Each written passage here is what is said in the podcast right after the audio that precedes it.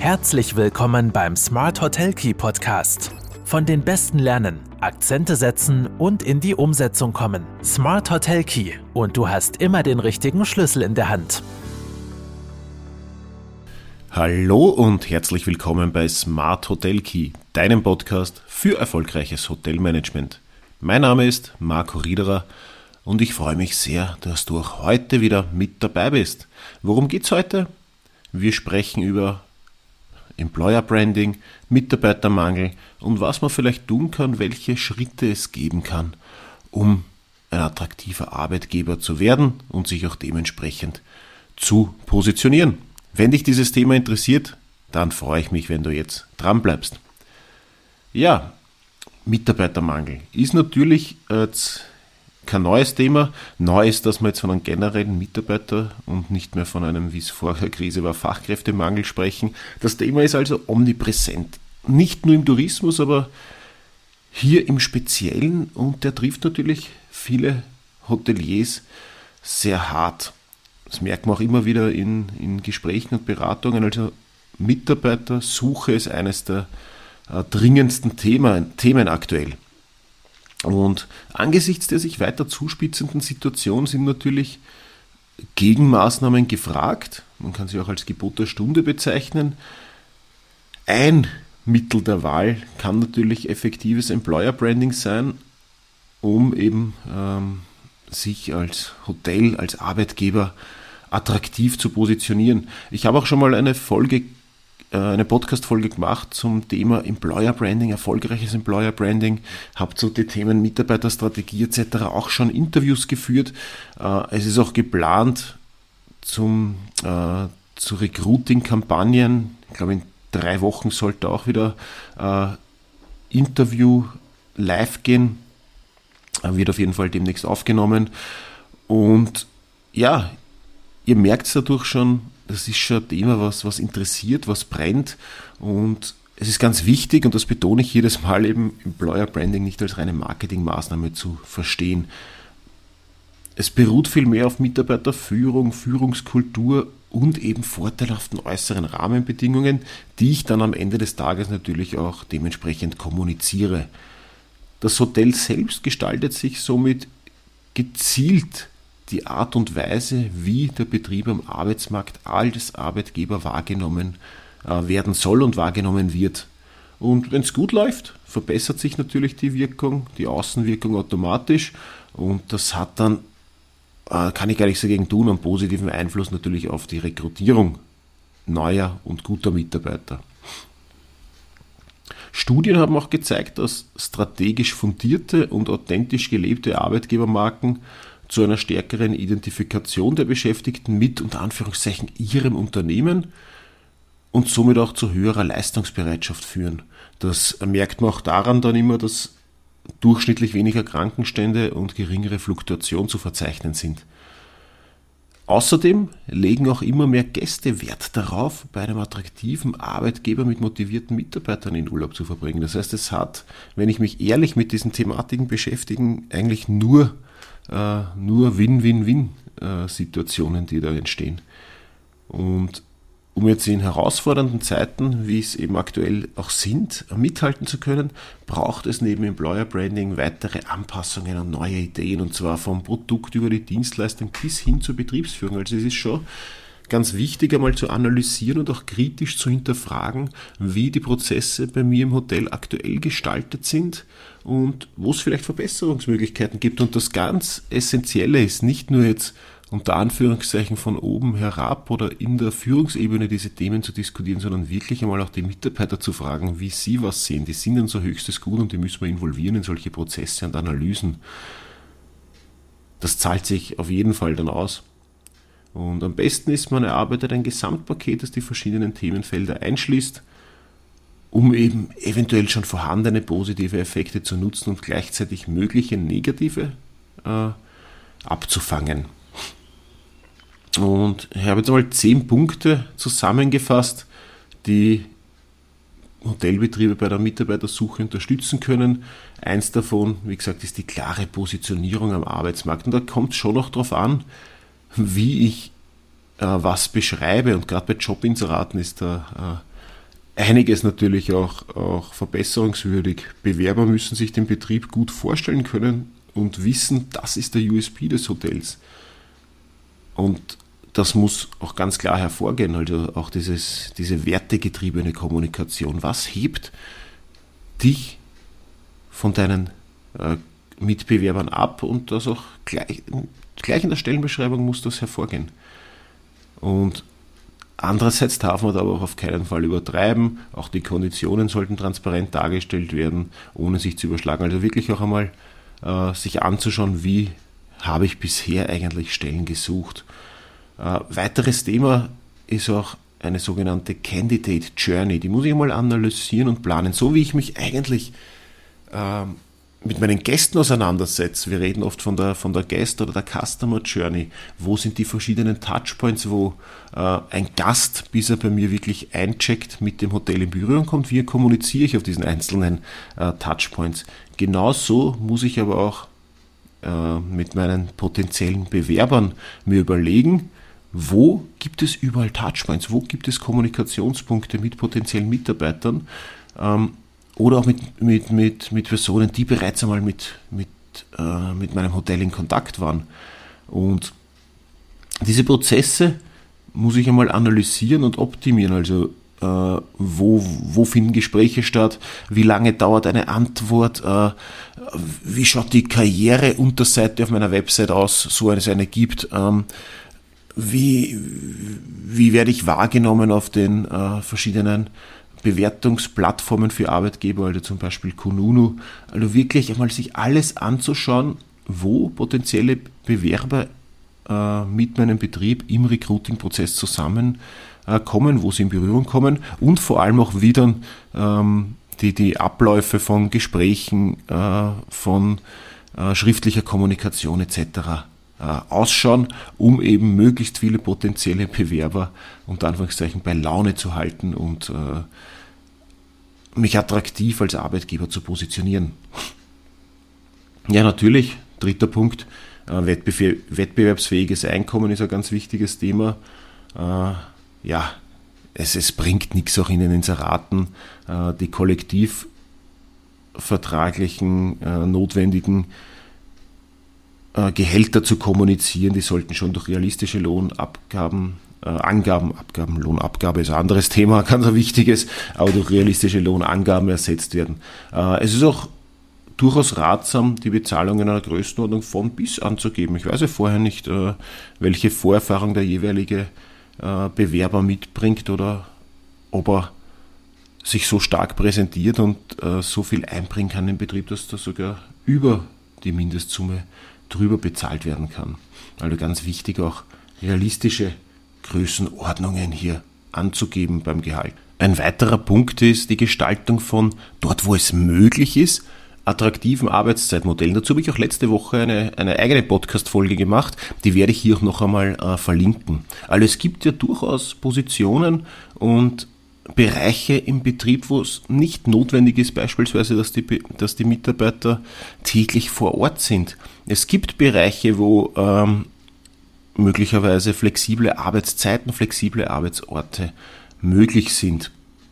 Aber auch dort, wo es nicht möglich ist, muss ich die Rahmenbedingungen schaffen, dass auch die Mitarbeiter höchstmögliche Planbarkeit haben, Dienstpläne rechtzeitig im Vorfeld äh, zu gestalten etc. Und ganz wichtig, wirklich mich mit den Needs meiner Mitarbeiter auseinanderzusetzen. Jeder Mensch hat andere Bedürfnisse in Sachen Work-Life-Balance. Und dort, wo es möglich ist, kann ich ja meinen Mitarbeitern auch äh, Wahlmöglichkeiten der Arbeitsgestaltung ähm, bieten. Ja, fünfter Punkt, sollte selbstverständlich sein, aber ich muss ihn als eigenen und will ihn auch als eigenen Punkt äh, aufnehmen, weil es einfach ganz essentiell ist, Wertschätzung zeigen. Bei der Gewinnung von neuen Mitarbeitern oder vor allem von sogenannten Talenten, ähm, Nachwuchs, Jungmitarbeiter, die, äh, die was drauf haben, die sich quasi im Betrieb aussuchen können, da haben auf jeden Fall die Hotels einen Vorsprung, die die Bewerber nicht nur als Individuen mitsamt ihrer Persönlichkeit und ihren Berufs- und Lebensmodellen wahrnehmen, sondern die auch vielleicht so ah, den Schritt weitergehen, nach Visionen und Träumen fragen, die sie auch wahrnehmen, diese aktiv vielleicht einbringen äh, lassen im Betrieb. Natürlich ist es zeitaufwendig, mit äh, potenziellen neuen Mitarbeitern so in die Tiefe zu gehen, auch in die, oder auch mit bestehenden Mitarbeitern so in die Tiefe zu gehen in den Gesprächen. Doch einerseits erhöht es die Chancen, dass sich äh, Bewerbende dann genau für dieses Hotel entscheiden, weil das ein Umfeld ist, wo sie sich ausleben können, aber auch bei bestehenden Mitarbeitern ist das natürlich die Basis für jede positive Weiterentwicklung und ähm, es kann nur sinnvoll sein, sich wirklich mit dem Mensch und nicht nur mit der Arbeitskraft äh, zu beschäftigen. Sechster Punkt, klares Feedback schon beim Bewerbungsgespräch. Insbesondere junge Menschen wollen immer wissen, wie sie unterwegs sind, woran sie gerade sind. Äh, Feedbacks haben daher einen sehr, sehr hohen Stellenwert, gerade bei der sogenannten Generation Z und mir ist schon bewusst, dass das immer schwieriger wird, weil gefühlt eh schon alle Unternehmen am Anschlag arbeiten. Aber bitte, nimm dir die Zeit, wenn du im Recruiting tätig bist und gib auch unmittelbar klares und ehrliches Feedback. Auch wenn es kein positives ist, aber die Bewerber wollen einfach wissen, woran sie sind. Punkt 7. Weiterbildung und mögliche Karrierewege darstellen. Ganz wichtig auch, äh, ganz klar kommunizieren, was ist möglich, äh, welche, welche Schritte gibt es noch oder hast du bei der Position den Zenit einmal erreicht. Ähm, individuelle Ziele spielen bei der Fortbildung des Personals eine wichtige Rolle. Das, da geht es nicht nur um Fachschulungen, sondern auch um Programme zur persönlichen Weiterbildung mitunter. Und das kann ich ja quasi fast allen anbieten, selbst wenn sie jetzt in der klassischen Hierarchie, können wir gleich ein nächstes Thema aufmachen, wie sinnvoll welche Hierarchiemodelle sind, aber wenn es klassisch von der Position einfach nicht weitergeht, dann gibt es aber fast immer die Möglichkeit zur persönlichen Weiterentwicklung und nicht nur zu äh, berufsspezifischen äh, Weiterbildungsmöglichkeiten. Also auch alle Mitarbeiter, die persönliche Interessen haben, wo sie sich weiterbilden, weiterentwickeln können, äh, bringen im Gegenzug dann in der Regel auch, auch bessere Performance als Arbeitskraft im Betrieb. Also sollte ich auf jeden Fall immer überlegen, dass ich das meinen Mitarbeitern ermögliche. Achter Punkt, ja, Kinderbetreuung, Homeoffice, ganz wichtige Themen auch, womöglich unterstützen bei, oder Möglichkeiten schaffen für Kinderbetreuung, Homeoffice-Optionen, ja, sind ja für, für durchaus einige Bereiche gut möglich, vor allem der Homeoffice-Bereich. Neunter Punkt, freie Kost, äh, muss ich dazu sagen, freie, gute Kost, schöne Logis, also ganz wichtige Themen sind mittlerweile, die natürlich die Mitarbeiter, Unterkünfte, ah, die Verpflegung auch, ich sollte auch meinen Mitarbeitern keine Verpflegung oder keine Gerichte anbieten, die man nicht durch einen Gast vorsetzen würde, also ganz wichtiges Thema. Mitarbeiter sind hier zu Recht auch, auch wählerisch und die Mitarbeiterunterkünfte müssen einfach auch äh, dementsprechend jetzt modern sein. Also die, die klassischen äh, Doppelzimmer mit Doppelbelegung oder Gemeinschaftsduschen, die sind passé. Und wer die Wahl hat als Mitarbeiter, der wird sich dann Betriebe aussuchen, wo, ich, äh, wo sie Platz haben, wo sie ein bisschen Qualität auch bei den Unterkünften erwarten können. Ja, last but not least, zehnter Punkt, zusätzliche Anreize schaffen. Also beispielsweise Goodies, die Mitarbeiter in ihrer Freizeit nutzen können, äh, die sind auch ein wichtiger oder ein weit wichtiger, ein weiterer Wettbewerbsvorteil. Also Betriebe können auch an Attraktivität gewinnen, wenn äh, nicht nur sie selber, sondern auch Familienmitglieder des Personals gewisse Rabatte erhalten, entweder im Betrieb oder, oder in Kooperation mit äh, weiteren Geschäften, Lokalitäten im Ort, in der Destination etc. Ja, das waren jetzt einmal zehn wichtige Punkte, die ich einmal analysieren und wo ich vielleicht äh, die ein, den einen oder anderen Umsetzungsschritt gehen kann.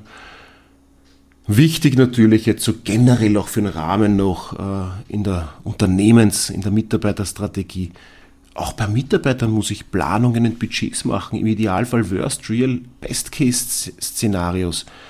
Jetzt nicht nur hinsichtlich der Gästeauslastung, sondern auch vom Recruiting und von der Mitarbeiteranzahl pro Kopf, pro Vollzeitäquivalent. Ich muss darstellen können, was passiert mit meiner Mitarbeiterstruktur, wenn sich die und die Geschäftsentwicklung ergibt. Ähm, das alles im Vorausplanen erleichtert mir nachher natürlich die Entscheidungen, äh, wenn es soweit ist, dass ich was ändern muss. Mitarbeitereinsatzplanung, ganz wichtiges Thema. Digitalisierung, Automatisierung, auch dazu habe ich es sicher jetzt schon, ja, muss, muss bald einmal ein Jahr her sein, habe ich einmal eine Podcast-Folge gemacht zu Mitarbeitereffizienz durch Digitalisierung. Da ist ganz viel auch drinnen, um, äh, um eben die Arbeitsbewältigung zu erleichtern, um Mitarbeiter frei zu schaufeln für, die, für den Service am Gast, wenn ich äh, automatisierbare Prozesse auch tatsächlich automatisiere und digitalisiere. Und last but not least äh, Flächenoptimierung.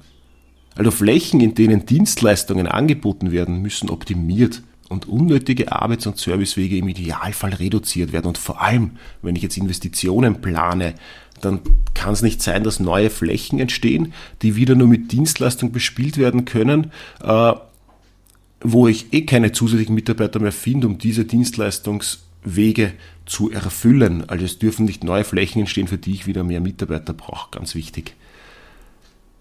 Ja, kurzes Fazit. Eine individuelle und ganz spezifische Arbeitgeberpositionierung mit einer sogenannten Employee Value Proposition, also das muss der Wert des Unternehmens für einen potenziellen Mitarbeiter gleich klar hervorgehen aus jedem Kommunikationskanal. Und ähm, wenn ich solch eine Positionierung habe, die meinen Betrieb vom Mitbewerb abhebt, dann beschleunigt und verbessert das definitiv den Recruiting-Prozess. Und damit können schlussendlich auch Kosten und Ressourcen gespart werden. Das muss ich im Hinterkopf behalten. Es ist einmal eine Knochenarbeit und hilft mir aber nachher dabei, nicht nur bei der Mitarbeitersuche, sondern auch bei der Administration. Employer Branding per se ist also ein nachhaltiger Prozess für messbaren Unternehmenserfolg äh, und das muss ich auch genau so sehen, weil so ist es auch.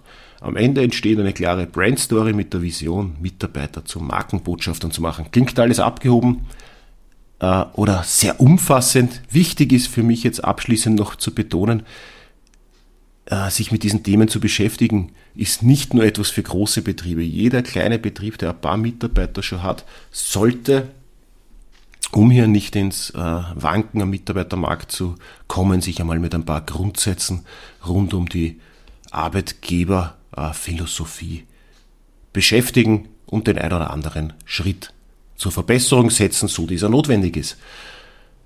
Ja, wir sind am Ende angelangt. Ich hoffe, es waren einige Punkte für dich dabei.